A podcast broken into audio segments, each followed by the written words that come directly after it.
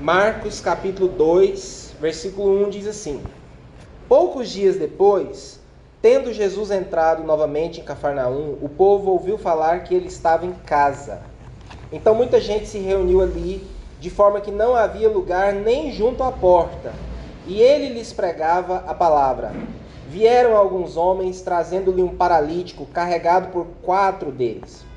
Não podendo levá-lo até Jesus, por causa da multidão, removeram parte da cobertura do lugar onde Jesus estava e, pela abertura no teto, baixaram a maca em que estava deitado o paralítico. Vendo a fé que eles tinham, Jesus disse ao paralítico: Filho, os seus pecados estão perdoados. Estavam sentados ali alguns mestres da lei, raciocinando em seu íntimo. Por que esse homem fala assim? Está blasfemando. Quem pode perdoar pecados a não ser somente Deus? Jesus percebeu logo em seu espírito que era isso que eles estavam pensando e lhes disse: Por que vocês estão remoendo essas coisas em seu coração? Que é mais fácil dizer ao paralítico: Os seus pecados estão perdoados? Ou levante-se, pegue a sua maca e ande. Mas, para que vocês saibam que o filho do homem tem na terra autoridade para perdoar pecados, disse ao paralítico: Eu lhe digo, levante-se, pegue a sua maca e vá para casa. Ele se levantou, pegou a maca e saiu à vista de todos que, atônitos, glorificaram a Deus, dizendo: Nunca vimos nada igual. Amém? Essa é uma história maravilhosa, como todas as histórias de Jesus que estão nos evangelhos e que nos mostra algumas lições muito importantes sobre a vida da fé, né?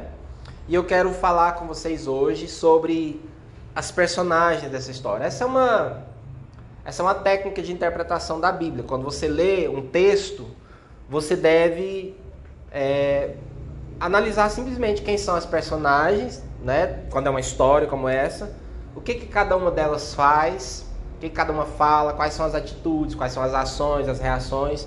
Com isso você aprende muita coisa. E aqui, antes de mais nada, a gente precisa visualizar o contexto. É, Jesus está numa cidade que era uma cidade pequena e, e ele está numa casa ensinando e ele, a princípio, está ensinando para os seus discípulos, para pessoas mais próximas, mas como sempre acontecia, juntava uma multidão. E o texto diz aqui que não havia lugar, que tava, a casa estava cheia e não havia lugar nem junto à porta. Então a casa está lotada, é, não tem lugar, não, não dá para passar, está todo mundo espremido ali ouvindo Jesus que está sentado ali ensinando a palavra, né? E aqui a gente tem de novo o fenômeno da multidão ajuntada para ouvir Jesus e a multidão é, ela, ela tem um problema, ela bloqueia, ela dificulta o caminho das pessoas para Deus. Porque você vai lembrar de algumas histórias na Bíblia em que pessoas, para ter acesso a Jesus, tiveram que romper a multidão, tiveram que se esforçar e encontrar uma maneira de se destacar no meio da multidão. É, por exemplo, aquela mulher que foi curada de uma hemorragia, né? Todo mundo lembra da história. Jesus estava andando espremido, carregado pela multidão, igual quando você vai pegar um ônibus no terminal, no horário de pico, você não precisa andar, as pessoas te carregam, né? Acho que muita gente que está me ouvindo já viveu essa experiência. É, você não precisa andar, as pessoas te carregam. Jesus estava naquele momento e aquela mulher que sofria já há 12 anos de hemorragia, o que, que ela faz? Ela, ela quer tocar em Jesus. Para isso, ela tem que se espremer ali na multidão e, e romper né, a, a multidão. A gente sabe de Zaqueu, que também queria ver Jesus, e para ver Jesus, o que, que ele faz?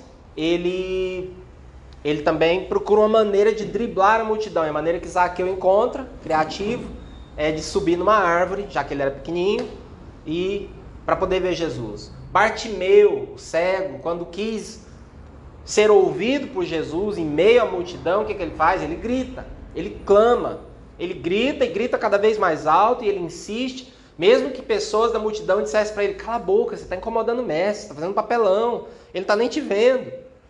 Mas aqui eu gritava mais e mais. Então, gente, é, a multidão ela faz isso. Como que ela faz isso? Trazendo para nós. É porque muitas vezes a gente acha que a gente é só mais um, né? Que o nosso problema, que a nossa vida, que a nossa história, que as nossas dores, que as nossas orações é só mais uma no meio de uma multidão. Eu já ouvi muita gente dizer isso de diferentes maneiras, mas é como se Deus tem tanta coisa para fazer, tem tanta gente orando, tanta gente pedindo, tem tanta causa muito mais, por assim dizer, mais nobre do que a minha, né?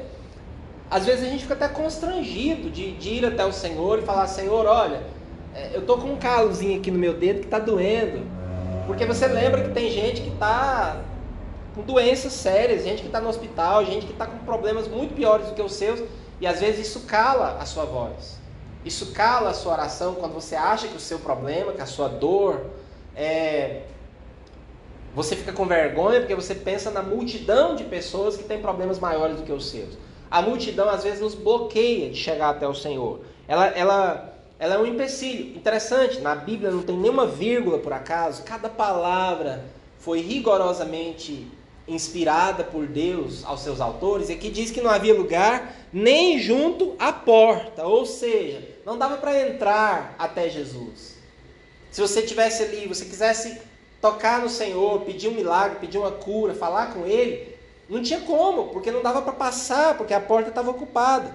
Então nós precisamos entender que a multidão sempre vai nos bloquear.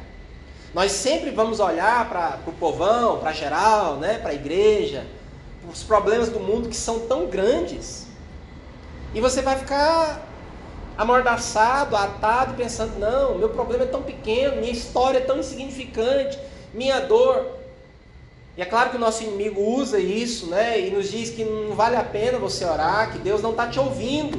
Assim como disseram, gente, sempre analise o que aconteceu com pessoas que clamaram ao Senhor no meio da multidão. Bartimeu, ah, Zaqueu não conseguia ver Jesus. Por quê? Porque ele era pequenino. Então ele ficava lá pulando, tentando ver Jesus e não conseguia. Ele teve que subir numa árvore. Bartimeu gritava e a multidão mandava ele calar a boca. E aqui essa multidão, e a multidão não está mal intencionada, ao contrário, essa multidão está aqui para ouvir o Senhor. Só que a multidão bloqueia, a multidão impede que pessoas cheguem até Jesus. E o Senhor sempre vai atrair multidões. Hoje há uma multidão de pessoas clamando ao Senhor buscando ao Senhor, indo, batendo a porta das igrejas, procurando o Evangelho. Alguns nem sabem que estão fazendo isso, alguns nem sabem que estão buscando o Senhor, mas estão.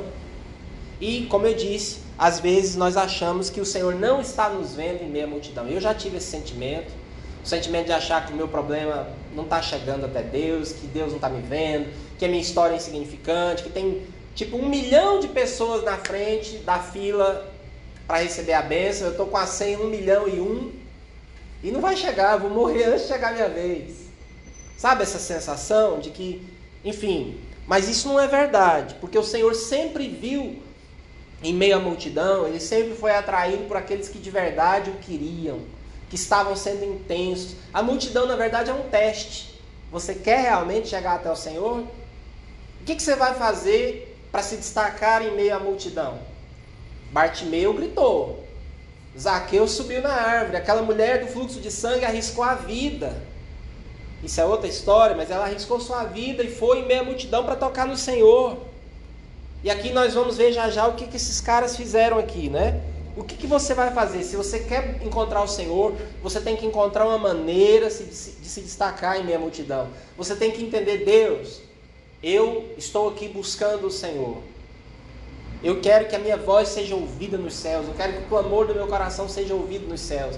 Então eu vou buscar o Senhor com intensidade. Nós precisamos entender que, embora haja uma multidão de pessoas nos rodeando, muitas vezes, o Senhor está procurando pessoas que têm um coração sedento, faminto por Ele, intenso, cheio de fé, determinado a encontrar o Senhor. Então, o primeiro aspecto que eu quero destacar aqui é que nós muitas vezes vamos nos sentir pequenos em meio a tantos problemas, em meio a nós hoje somos quase 8 bilhões de pessoas no planeta, cada um com suas dores, com seu clamor. E sim, tem gente com problema muito pior do que o seu, e o seu. Só que o Senhor, irmãos, ele não é igual um atendente de hospital, por exemplo, que faz triagem e classifica você de acordo com a gravidade do problema. O Senhor não precisa disso. É isso que você precisa entender nessa noite. O Senhor não precisa classificar a gravidade do seu problema. O Senhor consegue atender todo mundo ao mesmo tempo. Ele é Deus, ele é onipotente, ele tem todo o poder. Ele conhece você, ele está te vendo. Eu tenho uma notícia para dar para vocês hoje. O Senhor te vê no meio da multidão. O Senhor te vê no meio da sua família. O Senhor te vê nessa grande cidade de Goiânia. O Senhor te vê no mundo. Eu acho isso incrível. Isso toca meu coração. Um Deus que lá da sua glória, ele olha para esse planeta com quase 8 bilhões de pessoas e ele me acha, ele me encontra. Uma chave para o Senhor te encontrar é: a Bíblia diz que os olhos do Senhor passam por toda a terra, procurando aqueles cujo coração é totalmente dele. Aquilo que nós cantamos hoje. Se você disser, Deus, eu, em meio a tantos desejos, anseios, fraquezas, medos que estão no meu coração, eu quero, eu, eu anseio para que o meu clamor ao Senhor grite mais alto. Sabe, você orar para querer mais Deus, orar para o seu coração ansiar a Deus mais do que já anseia, ansiar por Deus, desejar Deus mais do que o ar que você respira. Hoje eu, eu saí de manhã e eu encontrei uma, uma colega de trabalho que é também uma amiga na rua e conversei com ela um pouco e ela estava me contando sobre a filha dela e ela estava me dizendo que a filha dela tem e eu gostei da maneira que ela colocou. Ela falou assim: a minha filha tem uma urgência no coração em buscar a Deus. Ela tem uma filha de 12 anos que ela diz que toda hora que a menina dá uma sumida, que ela abre a porta do quarto, a menina está orando, está lendo a Bíblia, está rabiscando a Bíblia.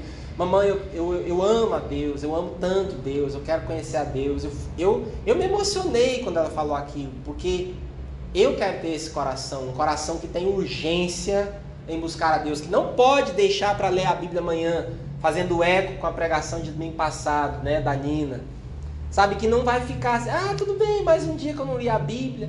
Ah, Deus entende. Aquela, aquele coração que vai dormir cansado, fez tudo no dia, menos falar com Deus. Aí a gente faz aquela última oração já adormecendo. A gente fala assim: Senhor, tu sabes. E sim, o Senhor sabe mesmo, mas eu quero me destacar na multidão. Então, Deus me ajuda a ficar mais cinco minutos acordado, se for preciso, mas deixa eu conversar com o Senhor um pouquinho. Amém? Então nós precisamos ter. Lembre-se sempre disso. O que você vai fazer para se destacar em meio à multidão? Zaqueu fez a parte dele, esses caras que vamos ver aqui agora fizeram a parte dele e você. Eu estou fazendo uma pergunta de verdade. O que é que você hoje está fazendo para se destacar em meio à multidão que está buscando ao Senhor? Ou que diz que está buscando o Senhor? Eu quero chamar a atenção do Senhor. Depois nós temos aqui outros personagens, são os religiosos. Os religiosos estão sempre por perto. Estão sempre nos observando. Sempre observando Jesus, fiscalizando o tempo todo.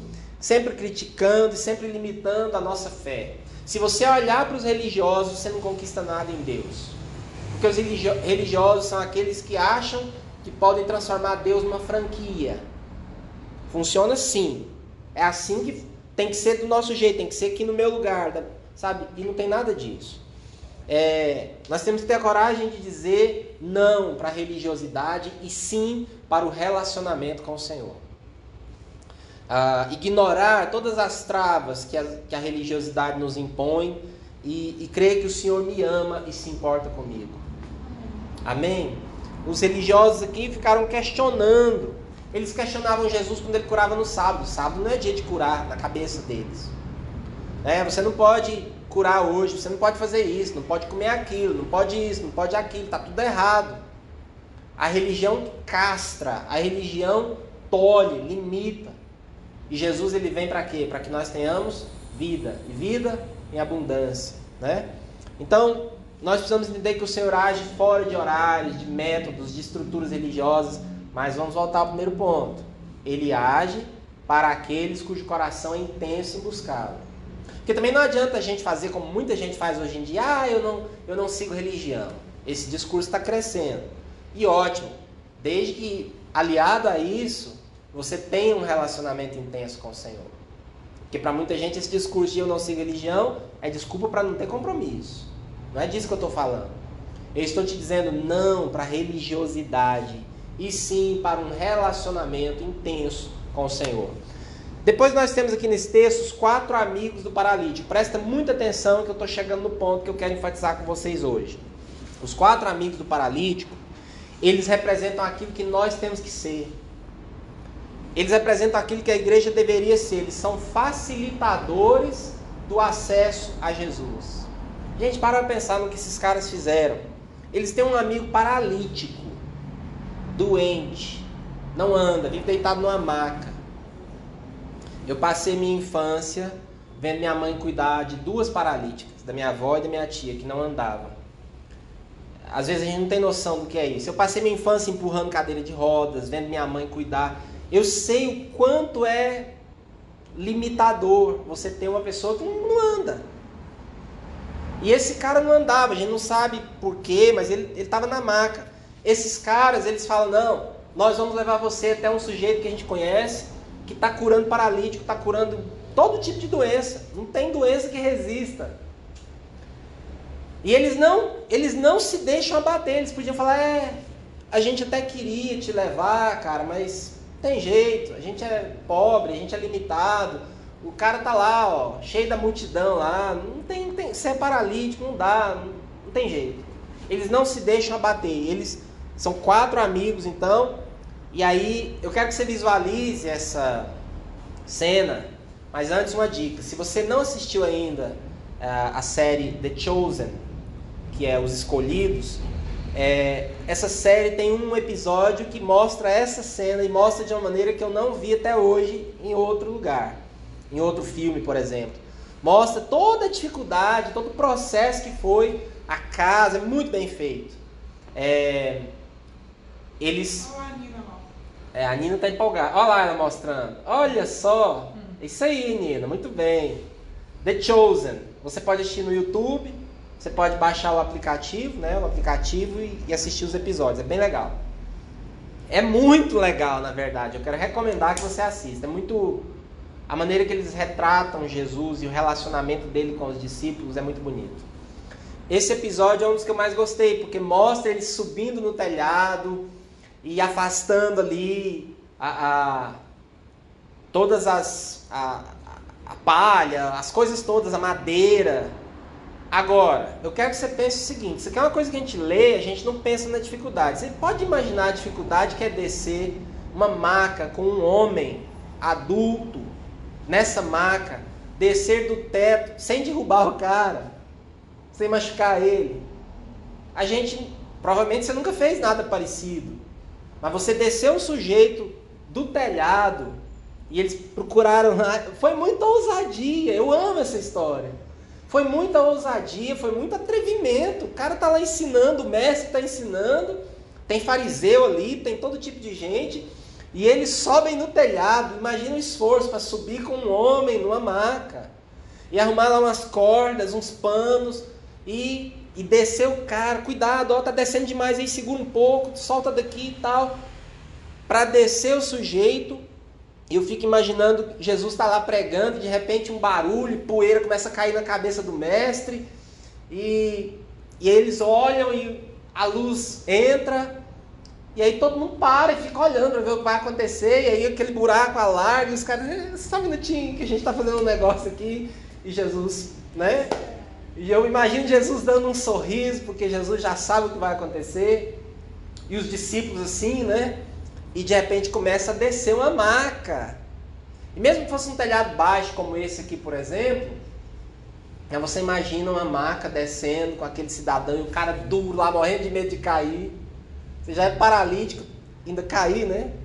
E eles vão descendo e de repente Jesus que está sentado ali ensinando desce uma maca com um paralítico bem na frente dele, as pessoas abrem um pouquinho de espaço e o cidadão para ali. Os olhares, os comentários, né? E Jesus olha para cima, tem quatro homens vermelhos, suados, bufando, pingando suor. Mestre, cura o nosso amigo, por favor. E o verso 5 diz que Jesus viu a fé que eles tinham. Vendo a fé que eles tinham, vendo a fé que eles tinham, Jesus disse ao paralítico: Filho, seus pecados estão perdoados. Gente, a nossa fé muda a vida dos nossos amigos.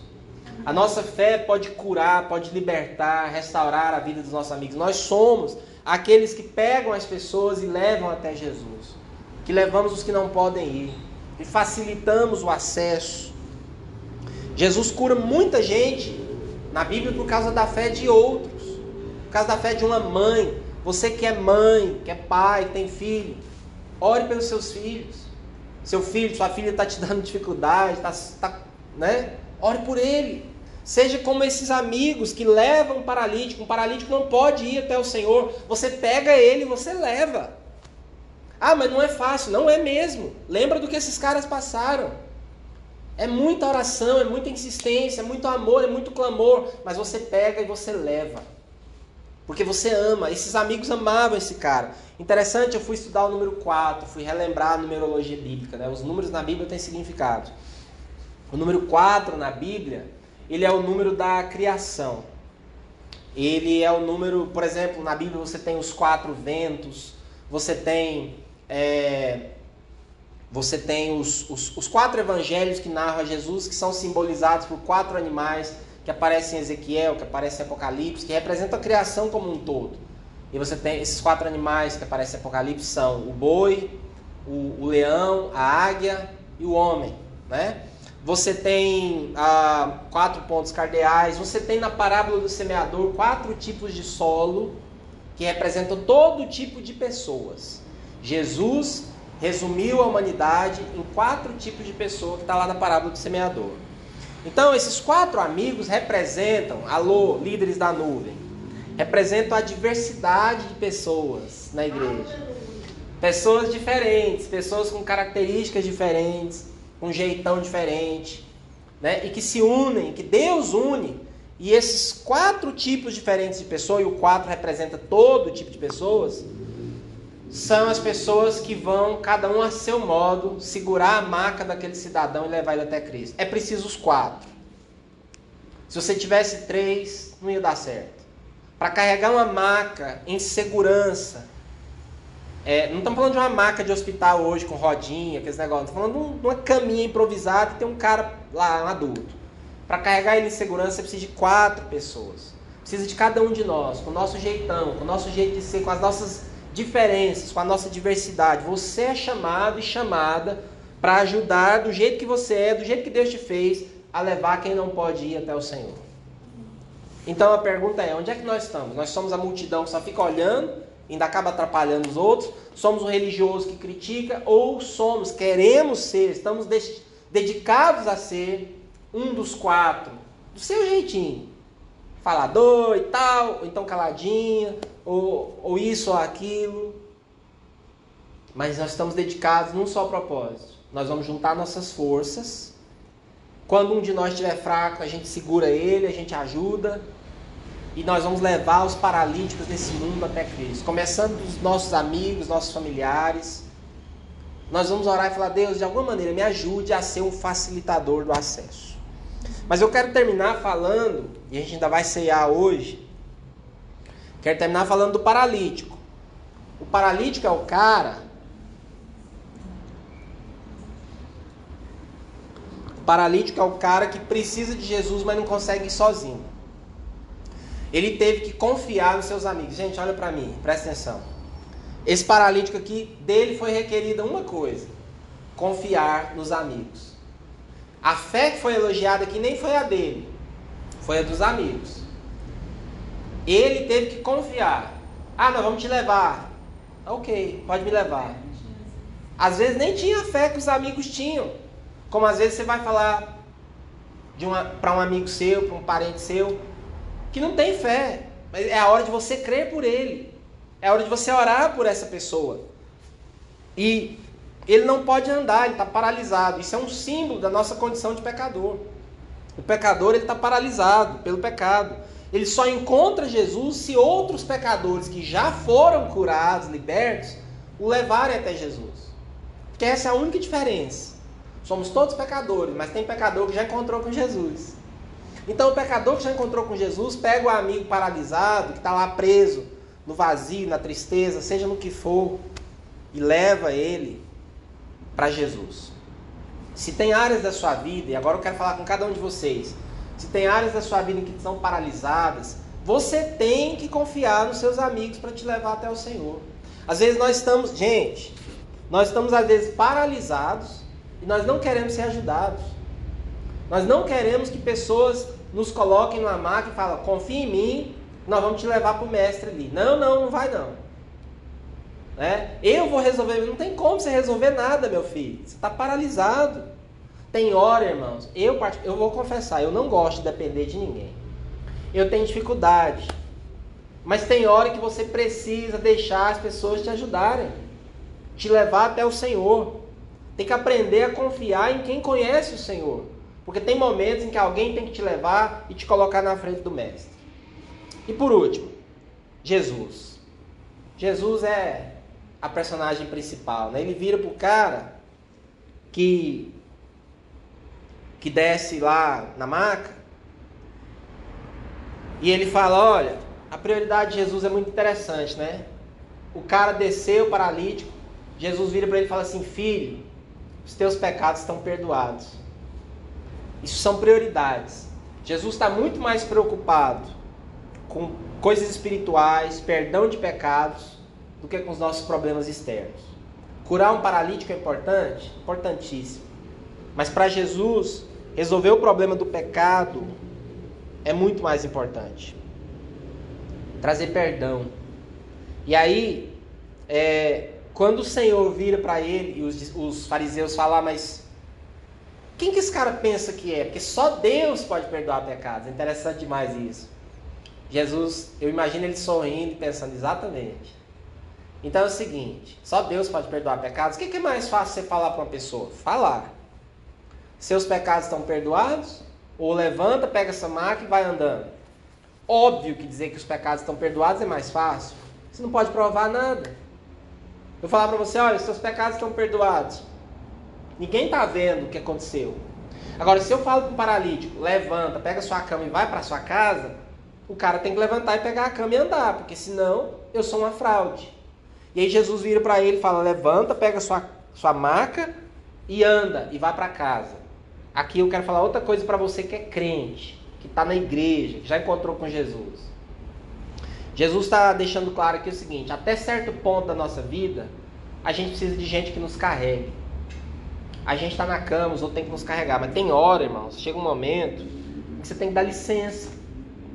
Você tem que pegar a sua cama e parar de dar trabalho se juntar ao grupo dos que ajudam.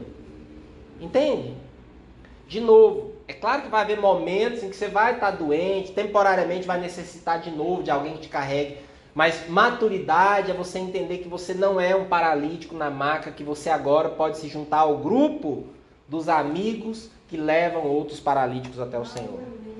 Isso, então pegar a cama é pegar a sua zona de conforto, é pegar a sua muletinha, suas desculpinhas, seus traumas. Até quando a gente vai ficar falando de trauma, da minha história, do que não sei o quê? Isso tem que. A gente tem que avançar. A gente tem que, que falar, entender que o Senhor já nos curou, que o que nos paralisou não tem poder para nos paralisar mais. E em fé começar a ajudar outros. Eu creio que você está entendendo o desafio do Senhor. Amém? Pega a sua zona de conforto dá licença, tem mais gente precisando, começa a carregar outros e pare de dar trabalho. Esse é um desafio do Senhor para mim e para você. E óbvio, o dia que você tiver dodói de novo, admita que está doente, fala, oh, hoje eu estou precisando ser carregado. Amém? Os irmãos vão nos carregar. Eu tenho momentos na minha vida em que eu falo, eu falo, irmãos, eu preciso ser carregado hoje. Eu hoje estou com a perna paralisada. Mas isso não pode ser minha condição. Minha, eu prefiro ser, eu escolho ser um dos quatro amigos que faz a força, que sobe do telhado, que leva alguém a Jesus, do que ser um paralítico precisando eternamente ser carregado. Amém? Esse é o nosso Senhor, um Senhor que, sabe, gente, se ele só curasse aquele paralítico, o cara ia embora para casa andando, mas com a alma. Sabe Deus de que jeito? Nem todo milagre traz salvação, traz restauração da alma, mas toda vez que o Senhor perdoa os seus pecados e cura você por dentro, isso se reflete por fora. Por isso que Jesus primeiro fala: os seus pecados estão perdoados, para depois curá-lo. Deus tem uma prioridade para cada um de nós, e essa prioridade é perdoar os nossos pecados e resolver a nossa vida por dentro, nos perdoar, nos salvar. E aí o resto, as paralisias da nossa vida, é só uma consequência disso daí. Amém?